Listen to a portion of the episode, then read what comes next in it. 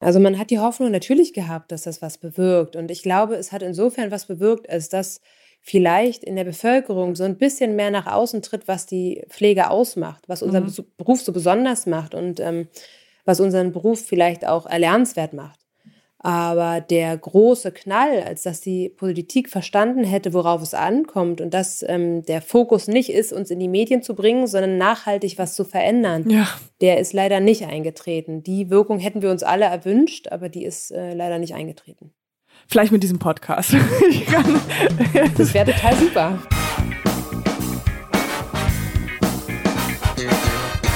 Nie gehört. Gibt's nicht? Gibt's nicht.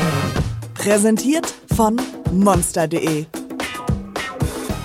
Heute mit Jenny Kunert, Fachkrankenschwester für Anästhesie und Intensivmedizin. Noch ein kurzer Hinweis auf unseren Partner monster.de und dann geht's direkt los. Du hast gerade einen Abschluss gemacht, aber weißt noch nicht, was du danach beruflich machen möchtest, dann kann dir unser Partner ja? monster.de Monster dabei helfen, das herauszufinden. Denn auf monster.de slash Berufseinstieg werden dir alle Fragen beantwortet, die dir dabei helfen können, den Job zu finden, der wirklich hundertprozentig zu dir passt. Außerdem gibt es dort alle Infos, wie du dir diesen Job dann auch sicherst, Vorlagen für Lebensläufe und Bewerbungsschreiben, Tipps und Tipps Tricks, und Tricks. Für, das, für das Vorstellungsgespräch und vieles mehr. Ja, zum Beispiel ein Test, mit dem du herausfinden kannst, welcher Netzwerktyp du bist und, und wie du zum Beispiel als introvertierter Mensch am besten an das Netzwerken herangehen kannst. Also, ab auf monster.de slash Berufseinstieg, kostenlos das Jobstarter Workbook runterladen, den Netzwerktest machen und dann den Job finden, der zu dir passt. Wuhu! Ich bin schon drin. Ich freue mich sehr, dass du heute Zeit hast, liebe Jenny ähm, und mit uns sprechen kannst. Äh, ich würde mal sagen, stell dich doch mal kurz vor. Ja, sehr gerne. Erst einmal freue ich mich auch, da zu sein, dass sehr ihr mich eingeladen habt. ja. Ähm, ich bin Jenny, ich bin ähm, aus Berlin und Fachkrankenschwester für Anästhesie und für Intensivmedizin. Und mittlerweile, lasst mich kurz über den Daumen peilen, 13 Jahre im Beruf, glaube ich. Wow. Wow. Macht den auch immer noch sehr, sehr gerne. Und, und aber müssen, weil, weil die Zuschauer Zuhörer dich ja nicht sehen, du bist sehr jung. Also siehst noch sehr, sehr jung aus. Das heißt, du oh, hast relativ. Das ja. mir, danke. Aber ich werde schon 35, also ganz so ein junger Hüpfer bin ich dann doch nicht mehr. Das ist ein Jahr jünger als ich. Also das ist, das ist, du bist schon noch jung, sehr jung. Dann, dann sind wir beide auf jeden ja. Fall jung. Einigen wir uns darauf. Ja.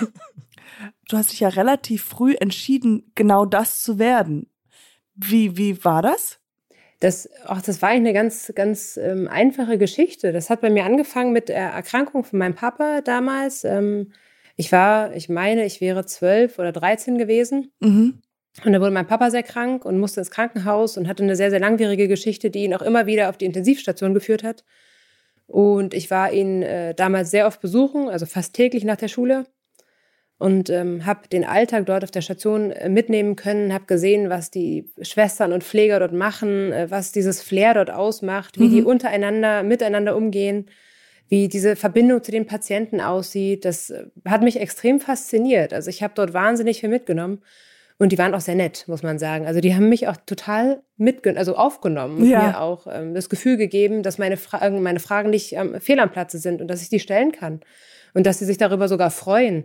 Und man muss sagen, das ist äh, damals insofern vielleicht noch ein Unterschied zu heute gewesen, als dass die Pfleger und Pflegerinnen damals, glaube ich, auch noch ein bisschen mehr Zeit für genau diesen Punkt hatten. Mhm, mhm, und ich ähm, durfte mir sogar damals ähm, das invasive Legen eines zentralen Venenkatheters angucken, was heute auch überhaupt nicht denkbar wäre, einem Angehörigen das zu zeigen. Ich meine, ich war ein Kind, keine Frage, aber das wäre, glaube ich, heute trotzdem nicht denkbar. Okay, ähm, du hast das als, und es war nicht schockierend und ähm, oh mein Gott, äh, wie, wie krass ist das, sondern eher auch interessiert und mh, hm, das will ich auch selber mal machen. An meinen ja, Papa. Ich hätte eigentlich tatsächlich vorher gedacht, glaube ich, dass mich das mehr schockieren würde. Ja. Aber weil ich meine, ich war auch früher noch nie ein Fan von Spritzen und äh, beim Arzt und vor Impfung und so weiter hatte ich immer eine Heidenangst. Ich hatte allerdings noch nie Probleme mit Blut. Vielleicht war das auch so der, der Slip in den Beruf rein, dass mich das nicht so schockiert hat. Aber ähm, ich muss sagen, als ich dort war, habe ich mich eigentlich eher geborgen gefühlt. Es hat mir eigentlich keine Angst gemacht. Mhm. Also das hat, glaube ich, aber auch ganz viel mit diesem Team dort zu tun gehabt, die halt auch darauf eingegangen sind, dass ich ein Kind war und dass ich ähm, natürlich in diesem ganzen Metier komplett neu war und dass mein, dass mein Papa da lag und haben mich komplett aufgefangen und mich da eben auch rangeführt und das war super angenehm. Wow. Ähm, hast du eigentlich dann irgendwann mal, bist du irgendwann mal als Erwachsene Frau dann nochmal hingegangen, hast gesagt, hey, ihr habt mich total inspiriert, ihr habt eigentlich mein Leben für mich so ein bisschen ähm, geformt? Oder hast, hast du in, in irgendeiner Art Kontakt mit denen? Ja, also ja, hatte ich, äh, witzigerweise, denn ich habe einen Teil meiner Ausbildung dort gemacht. Ah, okay, cool. Dann äh, erzähl mal da weiter. Also das heißt, dieses Erlebnis hattest du und dann in der Schule zurück äh, gesagt, okay, diesen Werdegang möchte ich machen. Wie fange ich das an? Na genau, also ich habe dort sozusagen ganz viel über die äh, Intensivmedizin schon gelernt oder zumindest für mich als Kind wahrgenommen. Und dann kam natürlich auch dieses Interesse an dem ganzen Bereich, an dem ganzen Gesundheitsbereich und daran, äh, was es heißt, Krankenschwester zu sein. Und in der Schule habe ich dann aber erstmal beschlossen, guck dir doch erstmal an, was Medizin noch so für dich zu bieten hat. Vielleicht möchtest du ja auch einen Schritt weitergehen und lieber Medizin studieren. Aber dafür braucht man, brauchte man damals ja ein komplettes 1,0er Abi, am Ja. besten 0,8. So. Ja. Ja. Und äh, das, da war ich, also ich meine, mein Abi war okay, aber es war nicht so brillant. Und ähm, insofern war für mich natürlich an Studium oder zumindest ein Medizinstudium direkt nach der, äh, nach der Schule gar nicht zu denken. Ja. Und dann habe ich gedacht, okay, dann komm doch zurück zu dem, was du ursprünglich machen wolltest. Das mit der Pflege, das war doch eigentlich eine super Idee und hat dich doch fasziniert. Also bleib doch da dran. Und dann habe ich mich beworben an gefühlt 93 Pflegeschulen hier in Berlin. Denn damals war das gar nicht so einfach, einen Ausbildungsplatz in der Pflege zu kriegen. Äh, am liebsten nur die Leute, die wirklich ein gutes Abi hatten. Mit Was einem? Realschulabschluss. Ja, Ja. das ist krass, ne? Das ist heute ganz anders. Und äh, am besten, also mit dem Realschulabschluss hat es schon echt schlechte, äh, schlechte Karten. Also ich, ich kann mich noch erinnern, im, im äh, Gespräch in der Schule, im Vorstellungsgespräch für diese Ausbildung, wurde mir dann auch gesagt, aber Frau Kunert, Sie haben ja auch nur äh, ein 3-0er Abi. Ne? Das ist ja schon auch eigentlich ganz schön, äh, also nicht ganz schön schlecht, das haben Sie nicht gesagt, aber so, dass, naja, sind Sie sich sicher, dass Sie diese Ausbildung machen wollen? What ich, the- ja, ich hatte in meinem Abi ein bisschen Pech, das hätte durchaus besser sein können, keine Frage, aber ich bin hier und ich möchte es machen. Also ja. Oh Ja? mein Gott. Das sind halt ganz andere Zeiten gewesen, muss man sagen. Und ähm, habe den Ausbildungsplatz dann bekommen. Und witzigerweise, also ich wusste im Vorhinein nicht, wo meine Ausbildung örtlich stattfinden wird. Das war damals noch nicht ganz klar. Und äh, hat sich dann aber herausgestellt, dass ein Teil meiner Ausbildung in exakt dem Krankenhaus stattfinden wird, in dem mein Papa quasi mit seiner Krankheit gelegen hat. Ach, wie, Wow. hat dich jemand erkannt? Ja, witzig, also Ja, schon. Ähm, klar. oder zumindest, sie haben höflich nachgefragt, ob es sein kann, dass wir uns schon mal über den Weg gelaufen sind. Ich meine, zwischen äh, 12 und 18 vergeht ja doch ein bisschen Zeit und man sieht ja dann doch irgendwann auch ein bisschen anders aus. Ja, ja. Aber ich wurde einmal gefragt, ja, und habe dann auch gesagt, ja, ich war als 12- oder 13-Jährige schon mal bei euch und mein Papa und so. Das war eigentlich ganz amüsant, ja. Ach, wie schön. Es ist ja ein helfender Beruf, ja. Da geht es um, um Sensibilität und um Aufmerksamkeit und natürlich auch um Fachwissen und all das. Und dass man das anhand von Schulnoten äh, abgrenzt und sagt, okay, du hast keine 1-0, du hast keine, was weiß ich, das finde ich, es ist sehr gruselig, oder? Also, Ja, Das macht aus heutiger gar Sicht klingt das auch absurd. Diese, Ja. Mhm. dass so ausgesiebt wird. Aber es ist ja immer noch, findet ja immer noch statt. Also ich habe letztens war ich im Krankenhaus und habe mit einer, äh, die da, ähm, wie heißt das, Praktikum gemacht hat, gesprochen. Und sie meinte auch, ihr Abi war nicht genu gut genug und sie muss jetzt irgendwie Punkte sammeln und vielleicht ins Ausland, um da nochmal irgendwie anzufangen und da sich reinklagen. Also es ist immer noch ziemlich krass so. Ja, wobei ich sagen muss, also ich glaube schon, dass es gar nicht so unwichtig ist, ähm, dass man anhand der Noten ja sieht, dass die Leute lernen können. Also es, der Beruf der Krankenschwester, der fällt einem ja nicht in den Schoß. Es ist schon auch wahnsinnig viel Input, den man da mitkriegt. Das Ja, ja. denkt man vielleicht als Außenstehender gar nicht so sehr, aber das ist wirklich viel, viel Fachwissen, was einem vermittelt wird. Und du musst schon auch fähig sein zu lernen und dich auf den Hosenboden zu setzen und das, also ohne irgendwen ausgrenzen zu wollen. Aber ich glaube, dafür sind Noten zumindest ein Hinweis. Also Ja. das sagt natürlich nicht, dass jemand mit einer 1-0 zwangsläufig besser lernen kann als jemand mit einer 3.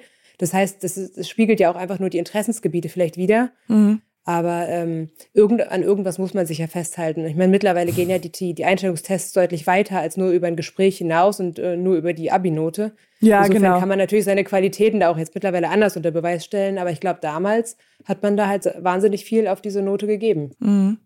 Und ähm, nach der Ausbildung, wie ging es dann weiter? Nach der Aus also ich wusste in der Ausbildung schon, dass ich definitiv nur in die Intensivmedizin will. Also Normalstation wäre für mich nicht denkbar gewesen. Das, ich kann das auch gar nicht genau begründen. Das war, glaube ich, so ein Grundsatzgefühl. Ich bin ja schon mit dem Gefühl, mich für die Intensivmedizin zu interessieren, in diese Ausbildung hineingegangen. Mhm. Und das, der Gedanke, dass ich dahin will, der ist auch nie gewichen. Und in dem Sinne habe ich mich dann auch dahingehend orientiert, wo will ich hin?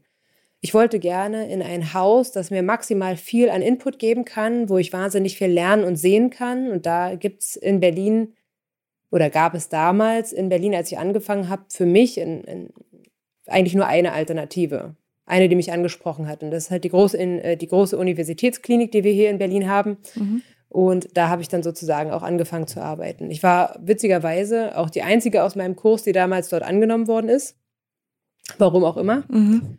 Ähm, es haben sich ganz viele dort beworben. Ähm, ich habe die Stelle dann Gott sei Dank gekriegt, war auch sehr dankbar dafür und habe dann angefangen, äh, in dieser Klinik äh, im Intensivpool zu arbeiten. Ich wurde auf verschiedenen Stationen eingearbeitet, also Intensivstationen, die jeweils einen anderen Schwerpunkt hatten. Mhm. Und äh, bin dort eingearbeitet worden, habe wahnsinnig viel lernen dürfen, bin viel auch an die Hand genommen worden, mir wurde viel gezeigt. Ich habe äh, sehr, sehr viel lernen und sehen dürfen und bin daran auch, glaube ich, sehr, sehr stark gewachsen. Und irgendwann kam da der Moment, dass ich äh, auf eine Herzchirurgie gekommen bin, auf eine herzchirurgische Intensivstation und auf der habe ich dann wortwörtlich auch mein Herz verloren. Also mhm. das war absolut der Fachbereich, der mich komplett gefesselt hat. Und das war auch das Team, was ich unfassbar charmant fand. Und ähm, das war das erste Mal, dass mich jemand gefragt hat, ob ich mir vorstellen könne, dort zu bleiben. Und das, Ach, das war dann auch schon in der zweiten sich Woche. Auf und das war äh, Gegenseitigkeiten, ne? Dann dieses ja, offensichtlich. Herz. Ja, also, ja, Das war wirklich, das war wirklich schön und das, ja, hat ich habe das, da musste ich nicht drüber nachdenken. Da habe ich sofort gesagt, auf jeden Fall, wenn ihr für mich eine Stelle habt, dann äh, möchte ich gern bleiben. So, wenn du diese Geschichte erzählst oder wenn du so beschreibst, allein die Vorstellung, mein Herz bleibt so ein bisschen stehen, also wie, wie ne, die Nervosität, die in einem Raum, wo, wo eine Chirurgie am Herzen gemacht wird. Also was, wie kann man sich das vorstellen, einer der ersten Male, wo du da drin warst? Na, im Endeffekt, das ist ja nicht der OP, das ist ja die Intensivstation. Aber das ist, das war auch eine relativ kleine Intensivstation. Ich meine, wir hätten elf Betten gehabt. Ähm, und es sind Einzelzimmer gewesen. Also wir hatten, glaube ich, zwei Zweibett und ähm, den Rest Einzelzimmer. Und dann liegen dort Patienten in den Betten. Und ja. die Patienten schlafen entweder und haben einen Beatmungsschlauch und viele Medikamente oder sie sind gerade frisch den Beatmungsschlauch losgeworden und ihnen geht es trotzdem noch nicht so gut. Also das sind einfach Menschen, die sehr, sehr schwere Eingriffe hinter sich haben, die eine maximal lange Krankengeschichte auch vorher schon haben. Also in dem Sinne auch nicht mit einem guten Allgemeinzustand in diese ganze Geschichte reingehen. Ja. Und ähm, sehr darauf, darauf angewiesen sind, dass ihnen geholfen wird und dass sie Unterstützung erfahren und auch ähm, Mut zugesprochen bekommen.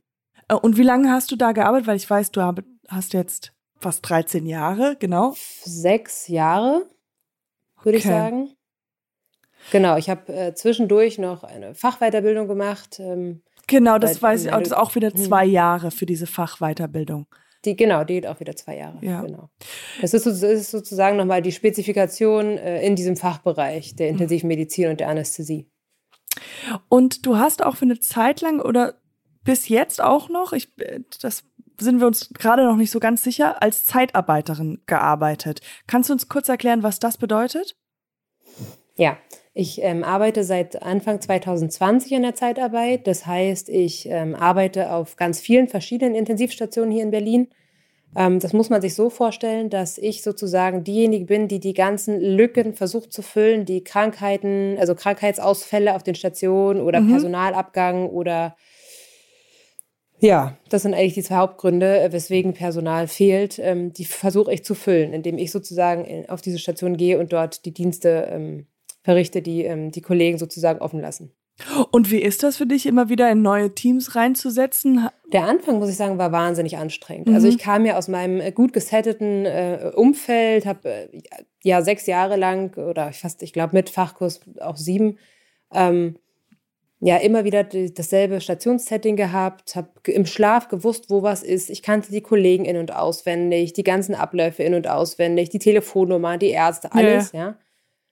Und dann kommst du davon und dann, dann beginnt oder dann endet das eine Jahr, du ähm, verlässt die, die Station und im nächsten Jahr beginnt sozusagen ein komplett neuer Abschnitt und du kommst den ersten Tag auf eine Station, auf der du noch nie im Leben vorher warst. Du musst die erstmal finden, das, das ist schon mal das Erste, in einem Haus, in dem du noch nie warst. Ja, ja.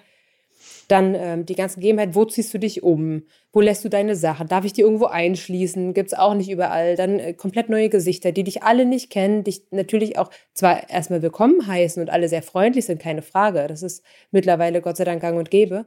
Aber dennoch ja auch irgendwo so ein bisschen ähm, skeptisch sind, ne? weil sie dich nicht kennen, nicht wissen, ähm, wie machst also, du deinen Job. Ja, ja, mh, klar. Also das ähm, ich meine, ich wäre auch nicht anders. Das ist komplett nachvollziehbar. Aber wie gesagt, alle, also bis jetzt habe ich sehr, sehr viel Wertschätzung erfahren, muss ich sagen. Und sehr, sehr ähm, freundliche Kollegen, die immer auch hilfsbereit waren. Das, ähm, das macht das Leasing Gott sei Dank mittlerweile aus. Und ähm, es war schon, die ersten zwei, drei Wochen war das schon hart. Also da habe ich, bin ich nach den Diensten nach Hause gekommen und ins Bett gefallen. Fast. Ja. ja. Wenn ich nicht ein Kind hätte, um das ich mich noch kümmern muss, sagen, oder möchte ja auch, äh, wäre ich wahrscheinlich direkt ins Bett gegangen, hätte einfach bis zum nächsten Morgen durchgeschlafen. Aber ähm, irgendwann kommt dann der Punkt, an dem du ähm, auf den Stationen ja schon mal warst und auch die Gesichter schon mal gesehen mhm. hast mhm. und ähm, die so grob weißt, wo was ist und dich einfach ein bisschen besser orientieren kannst. Und ab dem Zeitpunkt wird es dann einfacher. Ja, klar.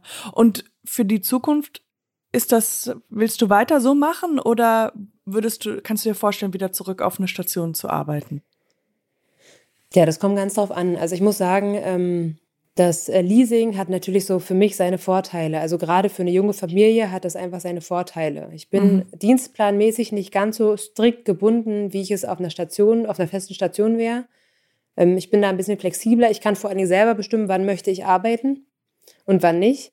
Das ist natürlich was, was auf einer, einem festen Team so in dem Ausmaß gar nicht möglich ist. Und mhm. ähm, momentan muss ich sagen, ähm, bietet das Leasing für mich noch den größeren Reiz, beziehungsweise einfach auch die besseren Umstände. Ja. Ähm, ich würde aber nicht ausschließen, irgendwann auch wieder auf eine feste Station zu wechseln. Wenn ich an den Punkt komme, wo ich mich irgendwo komplett geborgen fühle und vielleicht auch diese, diese Flexibilität nicht mehr brauche, weil ich ja, klar. besser planen kann. Und der Kleine dann, noch schon ein bisschen ähm, älter ist. Kann ich mir das durchaus wieder vorstellen, weil so ein festes Team fehlt schon. Also ich bin schon immer ein Teamplayer gewesen und ähm, das ist schon auch was, was einem fehlt. Wobei man sagen muss, dass man, wenn man irgendwo schon ein paar Mal war und die Leute einen kennen, man auch schon irgendwie Teil des Teams wird. Kein ja. super festes, aber man wird halt willkommen geheißen. Und dann wird es, hey Jenny, auch schön, dass du wieder da bist. So. Und das ist dann auch schon so ein bisschen Teamgefühl. Ja, das ist doch schön. Ich habe extra ein bisschen äh, Gift in den Kollegen reingestopft, dass er krank wird, sodass du kommst. Quasi. ähm, und wie war denn, also wir, wir sind auch immer ganz interessiert, wie so ein Bewerbungsgespräch abläuft. Ähm, war das bei dir, hattest du so, sowas schon mal oder wirst du sowas haben, wenn du wieder zurückgehst? Wie, wie sieht das aus? Na, Bewerbungsgespräche hatte ich schon so einige in meinem mhm. Leben. Also ähm, für die Ausbildung, dann nachher für die Anstellung in der, in der ersten Klinik, ähm, dann für den Fachkurs, das war nochmal ganz was Besonderes. Ähm, dann, ähm, ja, als ich dann ins Leasing gewechselt bin, ja auch wieder. Also ähm, aber kann man so ein Einfühlvermögen irgendwie in einem Bewerbungsgespräch schon vermitteln oder mitbekommen? Was ja wahrscheinlich also sehr wichtig ist. Ich denke schon. Ich, ich, glaube schon, dass man Empathie rüberbringen kann. Also, dass, ähm, wenn, wenn ich jetzt Chef wäre und ich jemandem gegenüber säße, den ich einstellen möchte, ich glaube schon, dass ich raushören kann oder rausfühlen kann, ob derjenige empathisch ist. Ich glaube, das braucht halt gute Fragen. Hm. Aber wenn ich ähm, das schon öfter gemacht habe, als, als jemand, der jemanden einstellen möchte, dann glaube ich, kann ich das rausfinden, ja.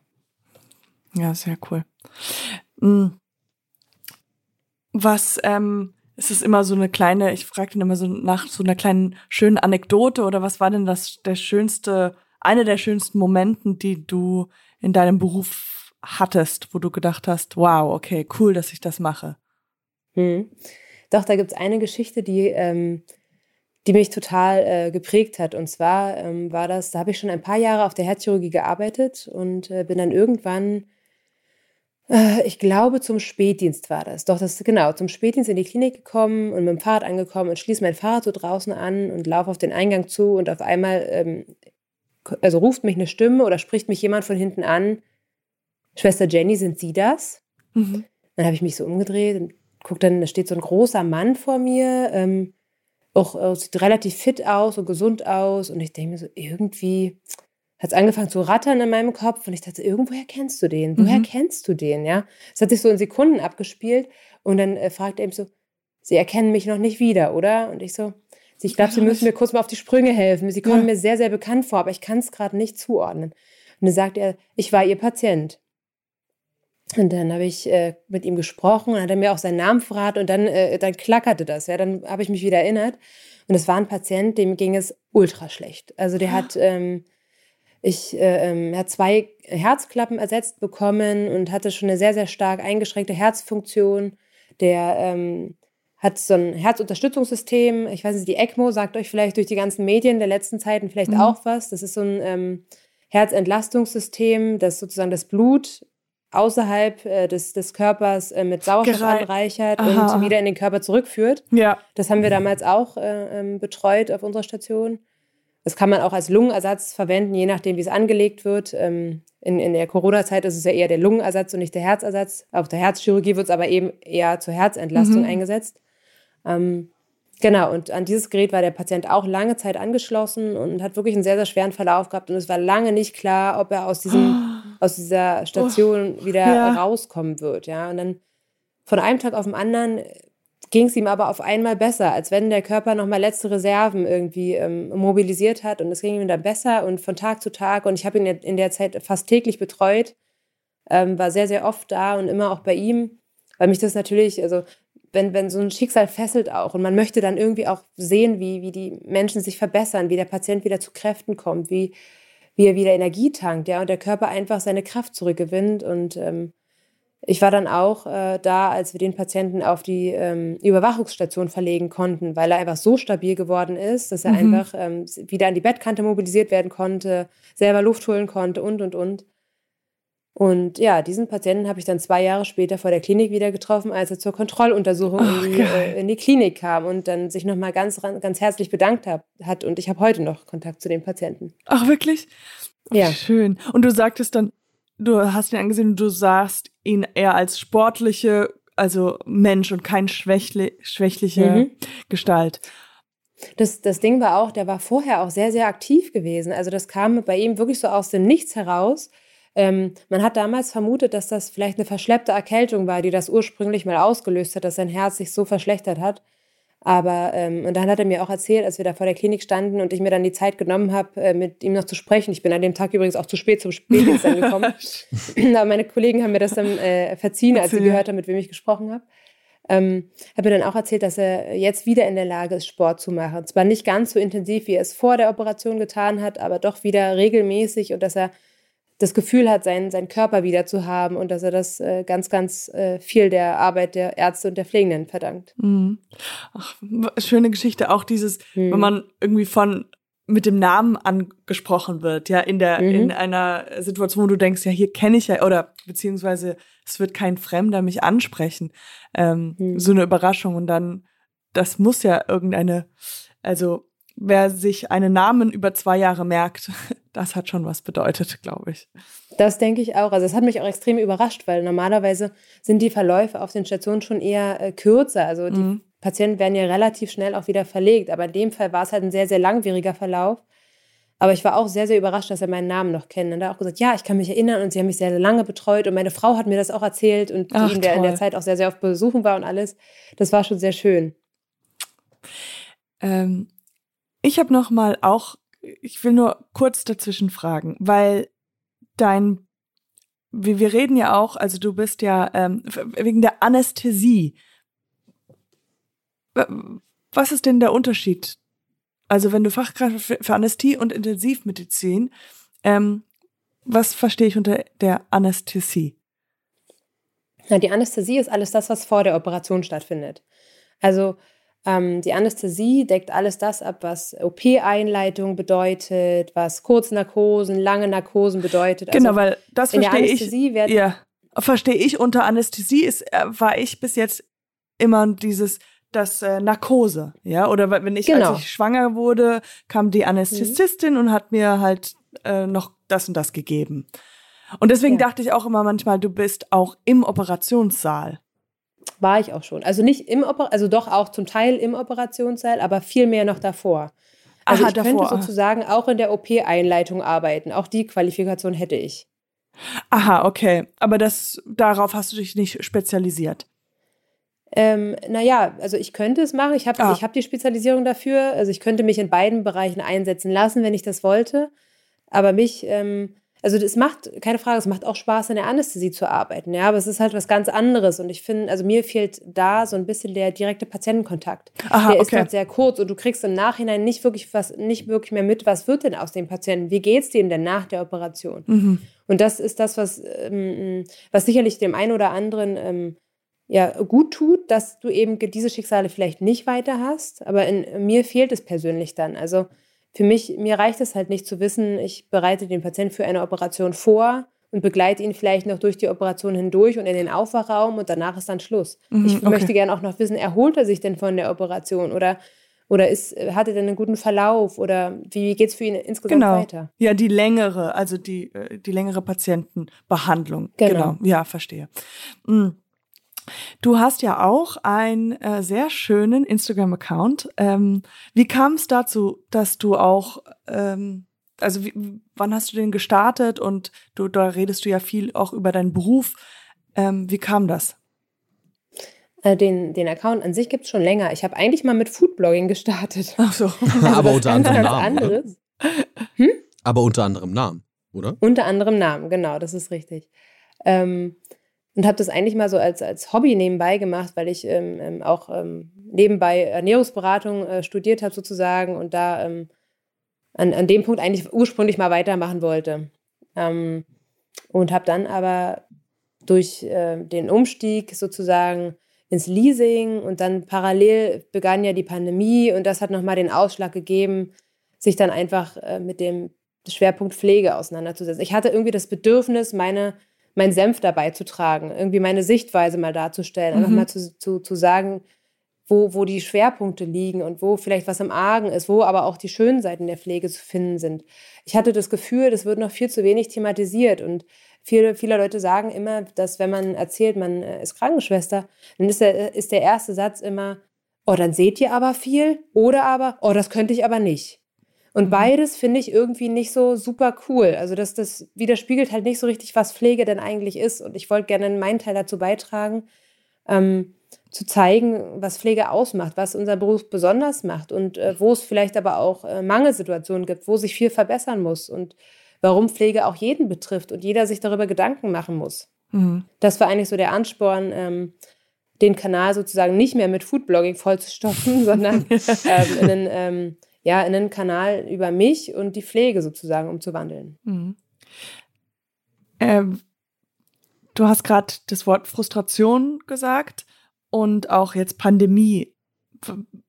Was für Frustration, also wenn man das so kurz beschreiben kann, oder was ist die größte Frustration, die, die so herrscht? Ach, das, also ich, das kann man gar nicht auf einen runterbrechen. Ja. Das sind eigentlich Punkte, die unmittelbar auch zusammenwirken. Also es ist zum einen der Punkt, dass in der Pflege, und das ist ja durch die Medien jetzt schon mehrfach gegangen, ein wahnsinnig großer Personalmangel herrscht. Dass wir an vielen Stellen, das betrifft auf jeden Fall nicht nur die Intensivstationen, das betrifft vor allem auch die Normalstationen, auf denen ist es besonders äh, ausgeprägt, einfach ähm, die Betreuung der Patienten nicht mehr so möglich ist, wie wir es mal gelernt haben.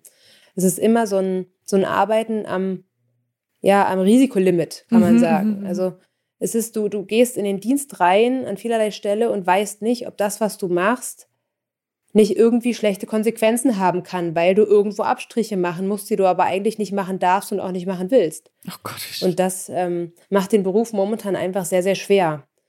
Und ähm, das, der zweite Punkt ist der, dass ähm, wir als, als Berufsgruppe momentan das Gefühl haben, es nicht gesehen zu werden. Also weder gesellschaftlich, obwohl es in der Pandemie ja zwischenzeitlich immer mal den Anschein hatte, als hätte sich das geändert, Mhm. aber vor allem auch politisch nicht.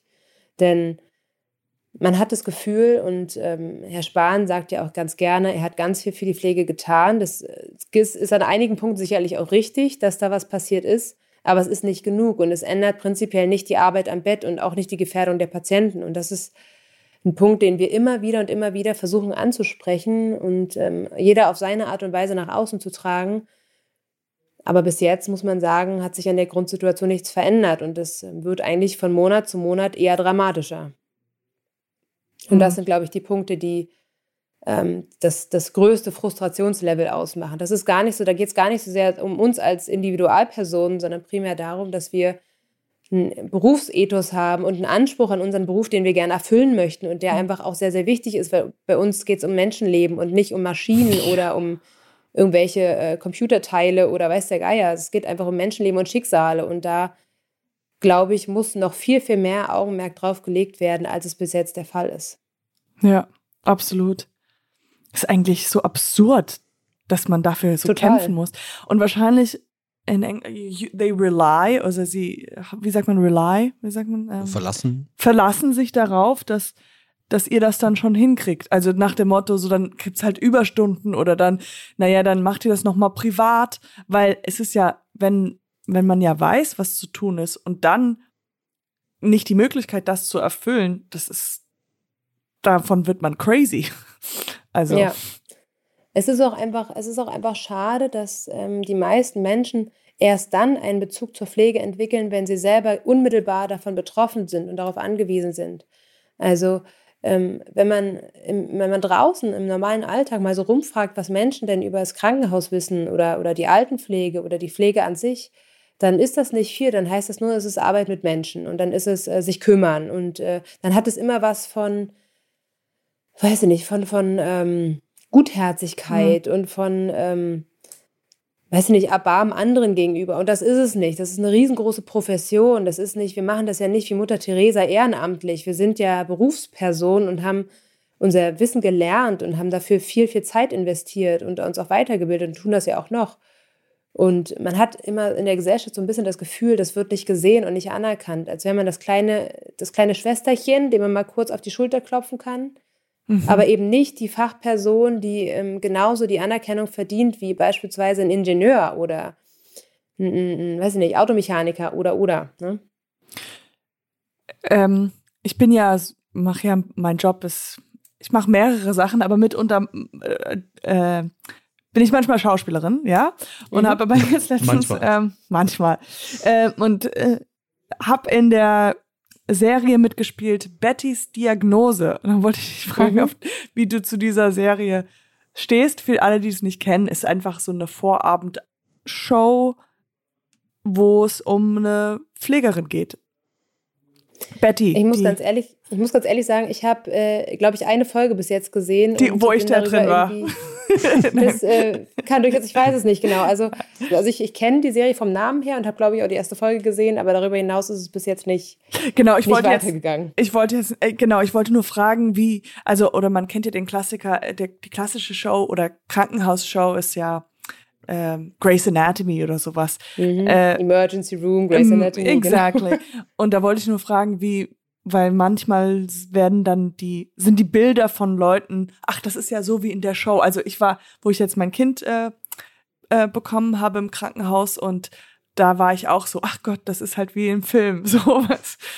Ja, das kommt so ein bisschen drauf an. Also man muss generell sagen, sie sind selten nah an der Realität. Mhm. Es gibt Serien, die treffen es ein bisschen besser. Das sind meistens diese amerikanischen Serien, ähm, die ein bisschen neuer sind. Die treffen es eher noch an den Punkt, was, wobei die meistens in der Notaufnahme stattfinden. Das ja. ist ja auch wieder nicht mein Bereich. Aber ähm, also ich habe bis jetzt noch keine Serie gesehen, die exakt das abbildet, was wir tun. Also es wird meistens ähm, ein bisschen verzerrt. Es mhm. wird meistens so dargestellt, als würden wir gefühlt überall arbeiten, was ja auch nicht stimmt. Also da ja. erinnere ich mich jetzt nur an, ne, ich weiß nicht, ob ihr das äh, noch kennt von damals, hier Schwester Stefanie, die hat ja von der Chefetage bis zum Empfang, die hat ja überall gearbeitet, in der Cafeteria, hat sauber gemacht, also alles. Also die war Stationsleitung, die war alles gleichzeitig und so ist es ja nicht. Also mhm. ähm, das ist jetzt so das klassische Beispiel, wie es einfach falsch laufen kann. Aber ähm, ich finde, die, die Medien lernen ein bisschen dazu und ähm, scheinbar merken sie auch, dass es vielleicht sinnvoller wäre, Dinge auch ein bisschen realitätsgetreuer darzustellen. Zumindest habe ich das Gefühl, je neuer die Serien werden, desto eher knüpfen sie vielleicht so halbwegs an mhm. das an, was Pflege oder Pflegerin sein heißt. Wobei es nach wie, vor, äh, nach wie vor wirklich einfach äh, mit der richtigen Realität einfach gar ja. nichts zu tun hat. Äh, ich weiß nicht, ob du das gesehen hast, ähm, aber Joko und Klaas, die hatten ja damals dieses 15 Minuten und dann ja. haben sie ja eigentlich eine ganze Schicht äh, mhm. mitverfolgt. Äh, wie war das? Ähm, das muss ich sagen, also ich fand es spannend, ja. Es war mhm. halt äh, das erste Mal, dass man tatsächlich diesen direkten Einblick hatte, dass man als, als Außenstehender, aber auch als derjenige, der zum Beruf gehört, ähm, wirklich sieht von außen, wie das aussieht, ja, wie, wie ähm, andere Leute das wahrnehmen können, was in, einer, in einem Krankenhaus geschieht, auf einer Intensivstation geschieht. Also ich fand es insofern gut, als dass Menschen tatsächlich mal einen Einblick rein bekommen haben, äh, was Intensivmedizin heißt und was es vor allen Dingen heißt, ähm, Krankenschwester zu sein, dass eben diese Tätigkeiten da auch gut abgebildet worden sind. Nicht alle natürlich, weil es ist ja nicht jeden, jeder Tag gleich und nicht mhm. jeden Tag machst du exakt dasselbe. Aber ähm, es war auf jeden Fall eine gute Idee und ein guter Ansatz. Also ich fand das sehr spannend. Vor allem fand ich es auch super, dass sie das so überzogen haben, dass sie da wirklich acht Stunden mit ausgefüllt haben. Das war, ähm, habe ich so nicht erwartet. Ja. Fand ich wirklich klasse. Ich habe es auch geguckt und ähm, fand das auch total toll, dass, äh, dass ähm, man sagt ja, to raise awareness, um aufmerksam mhm. darauf zu machen und habe mich nur gefragt, ob das dann bei der Politik ankommt oder da, da sich wirklich was verändert oder ob es halt dann einfach im Endeffekt eine gute Show war und jeder fühlt sich gut danach und es ist halt, aber verändert sich nichts. Ja, leider zweiteres, würde ich sagen. Also man mhm. hat die Hoffnung natürlich gehabt, dass das was bewirkt. Und ich glaube, es hat insofern was bewirkt, als dass vielleicht in der Bevölkerung für alle die, die es gesehen haben, so ein bisschen mehr nach außen tritt, was die Pflege ausmacht, was unseren mhm. Beruf so besonders macht und ähm, was unseren Beruf vielleicht auch erlernenswert macht. Aber der große Knall, als dass die Politik verstanden hätte, worauf es ankommt und dass ähm, der Fokus nicht ist, uns in die Medien zu bringen, sondern nachhaltig was zu verändern, ja. der ist leider nicht eingetreten. Die Wirkung hätten wir uns alle erwünscht, aber die ist äh, leider nicht eingetreten. Hm. Vielleicht mit diesem Podcast. das wäre total super. Ja. Ich habe noch eine kleine äh, äh, ähm, kleine Sache und zwar, warum heißt das Krankenhaus und nicht gesundes Haus? Ja, das ist eine spannende Frage. Oder? Ähm, ich glaube prinzipiell deswegen, weil ja dieses Krankenhaus kranke Menschen betreten und als Gesunde im besten Case wieder rausgehen wollen. Aber ähm, das heißt gesunder geht ja Garten. Darum, genau, eigentlich, eigentlich wäre es sinnvoller zu sagen, äh, gesund erhalten. Ne? Das ja. klingt irgendwie schöner und es, es hat auch so ein bisschen was Präventives. Ne? Das wäre natürlich irgendwie ein guter Ansatz, aber im, ja, wahrscheinlich hat man sich da einfach auf den Punkt versteift, dass ja, dass man kranke Menschen wieder gesund machen, machen will, muss, dass man ja. quasi die Krankheit behandelt. Aber es gibt ja Krankenpfleger und Gesundheitspfleger. Gibt es da einen Unterschied oder ist, ist denn das gleiche Begriffe? Das ist äh, ein und dasselbe. Das heißt äh, tatsächlich ähm, Gesundheits- und Krankenpfleger vollständig. Und das ist genau meine Berufsbezeichnung. Mittlerweile ist, äh, ist ja die Berufsbezeichnung Pflegefachmann oder Pflegefachfrau. Ist also auch wieder komplett anders benannt worden jetzt mit der, mit der Generalistik. Aber ähm, ich habe quasi in meiner Berufsurkunde noch Gesundheits- und Krankenpflegerin drin zu stehen. Hm. Ja.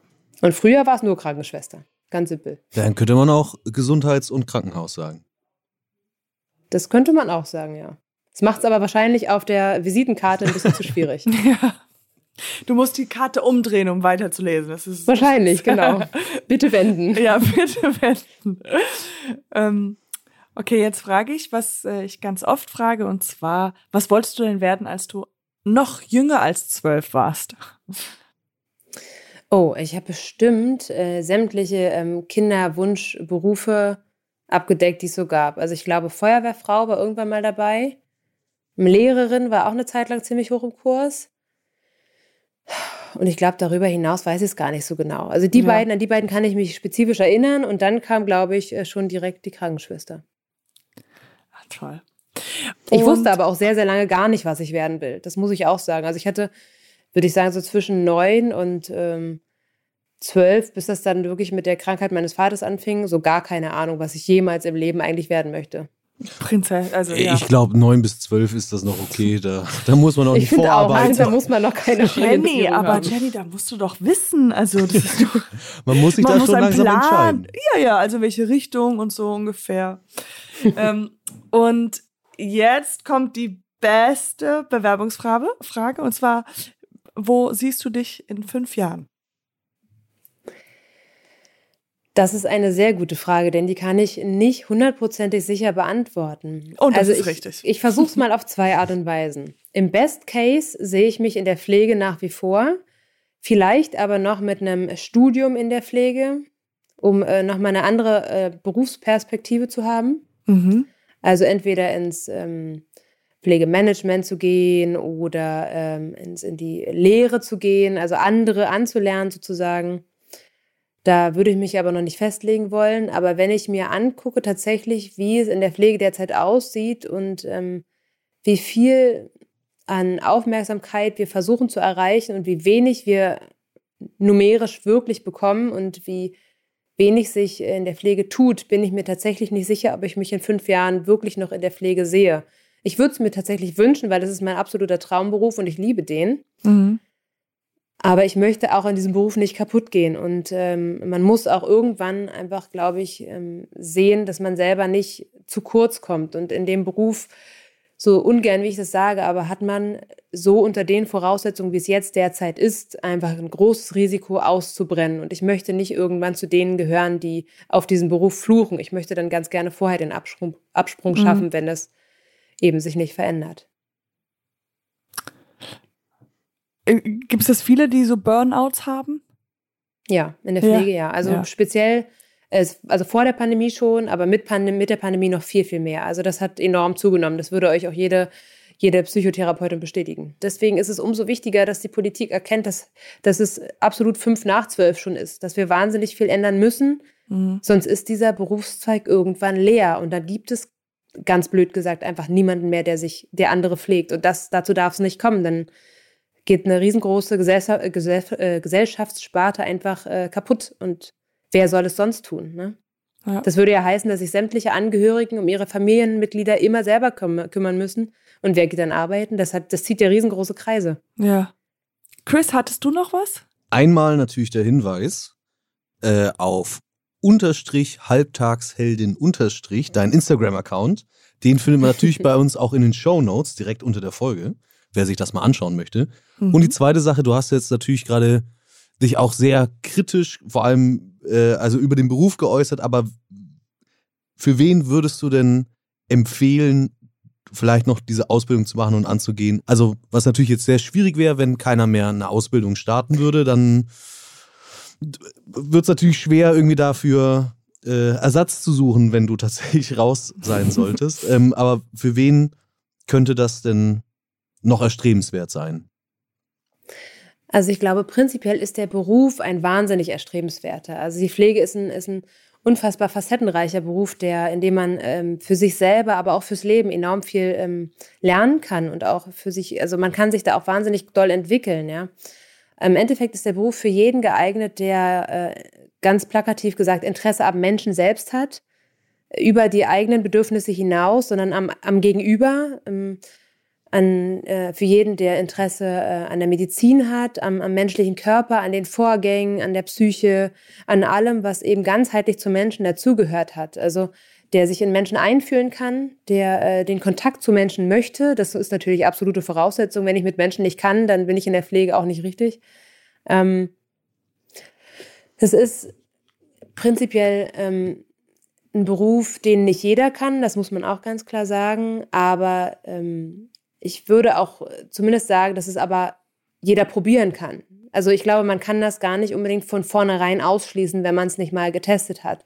Das heißt, wenn man nicht mal ähm, meinetwegen ein kleines Praktikum im mhm. Altenheim macht oder auf der Normalstation oder so. Ne? Einfach, ähm, niemand ist sich sicher, ob er irgendwo richtig ist. Aber man kann ja reinsch reinschnuppern und sich einen Eindruck davon machen, ist das was. Ne? So kommen ja ganz viele in den Beruf. Und ähm, ähm, ich würde mich wahnsinnig doll freuen, wenn äh, sich immer mehr Leute für den Beruf begeistern, denn genau das ist ja der Knackpunkt. Wir brauchen ja den Nachwuchs. Die Bedingungen wären ja nicht so, wenn wir, wenn, wenn wir mehrere wären, dann wäre ja alles besser. Das ist es ja, womit steht und fällt. Und ähm, die Pflege war vor vielen Jahren und ist es immer noch ein toller Beruf, aber die Umstände sind halt das, was den Beruf momentan so schwer machen. Wenn wir aber viel Nachwuchs haben und viele Leute haben, die den Beruf machen möchten, der ja prinzipiell wirklich ein toller und ein ein sehr, sehr lehrreicher Beruf ist, dann dann, äh, dann entwickelt und entspannt sich diese Basis ja auch wieder. Dann wird der Beruf auch wieder zu dem, was er mal war und was er auch immer sein kann, wenn das Personal da ist. Also ähm, ich bin für jeden dankbar, der sich für diesen Beruf interessiert und sich bewirbt und den Weg ähm, trotz der vielen Kritik auch geht, ja, und sich davon nicht abschrecken lässt. Und äh, ich hoffe sehr, dass, und, ich, und ich, das ist auch das, was ich ähm, auf Station immer wieder mit Kollegen bespreche. Ich hoffe sehr, dass ähm, Auszubildende und Leute, die sich für diesen Beruf interessieren, dass die an die Hand genommen werden, dass die eben nicht, weil es eine Zusatzlast ist, eher so ein bisschen beiseite geschoben werden und Mitläufer sind, sondern dass die wirklich an die Hand genommen werden, weil das sind die Menschen, die wir brauchen, die wir anlernen müssen und die wir als Zukunftsperspektive einfach halten müssen, ja. Und das kannst du ja nicht, wenn du Leute nicht wirklich mitnimmst und begeisterst für den Beruf. Das ist halt das Fatale momentan auch ähm, an der Ausbildung, dass ähm, durch diesen Personalmangel Ausbildung halt auch einfach schwer ist, weil du dir als, als Anleiter und als, als mhm. Pflegekraft oftmals diese Zeit nicht genug nehmen kannst für die, für die Auszubildenden. Und das ist halt sau schade, weil darauf fußt ja eine Ausbildung. Und ähm, ich weiß von ganz vielen Praxisanleitern, dass ihnen das unfassbar leid tut, wenn sie ihren Auszubildenden nicht die Zeit widmen können, die sie bräuchten. Nur, nur weil sie selber in der Zeit noch wahnsinnig viel andere äh, Patientenarbeit eben stemmen müssen, weil zu wenig Leute da sind. Also ich, ja, würde mir wünschen, dass wahnsinnig viele Leute in die Pflege kommen und äh, sich äh, junge Leute dafür interessieren. Mhm. Auch gerne ältere Leute und umschulen. Es gibt ja tausend, tausend Möglichkeiten, den Weg in die Pflege zu bekommen. Also ich kenne auch eine ähm, gute Freundin, die mit 40 diesen Weg noch gegangen ist. Und das ist, äh, ich finde das bewundernswert, diesen Weg noch zu gehen dann und zu sagen, ey, ich fange jetzt nochmal komplett neu an und ja.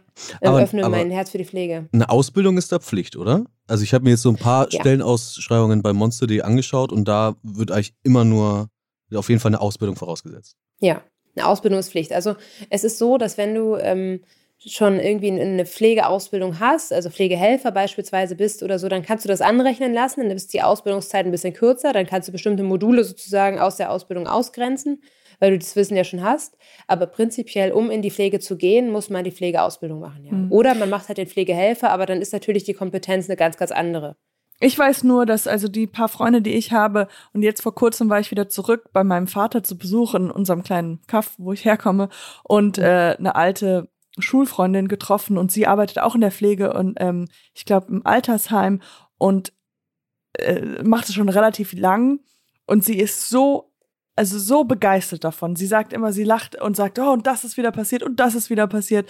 Und es ist, äh, also ich glaube, wie du auch immer wieder auch selbst betont hast, es ist super erfüllend, dass wenn, wenn man Freude daran hat, anderen Menschen zu helfen, erfüllt es einem. Und klar gibt es die mhm. Komplikationen, aber ich glaube, das ist, ähm, das, ich glaube, das ist so, wenn man im Club ist, versteht man es. Also wenn man Teil dieses Clubs ja. ist, weiß man so. Das trifft auch das, den Punkt. Ja, es ist halt einfach, ja, cool. Ähm, dann danke, dass es dich gibt. danke, dass es euch gibt. Ähm, es war ein sehr schönes Gespräch. Ich habe viel gelernt. Und ähm, bis, ja, wie, wie äh, Chris schon gesagt hat, schaut mal rein bei dem äh, Halbtagsheldin. Und Richtig. Hm. Ähm, ja, bis zum nächsten Mal. Ich sage auf Wiedersehen und Jenny, Chris, wir winken ins Mikro. Tschüss. Tschüss.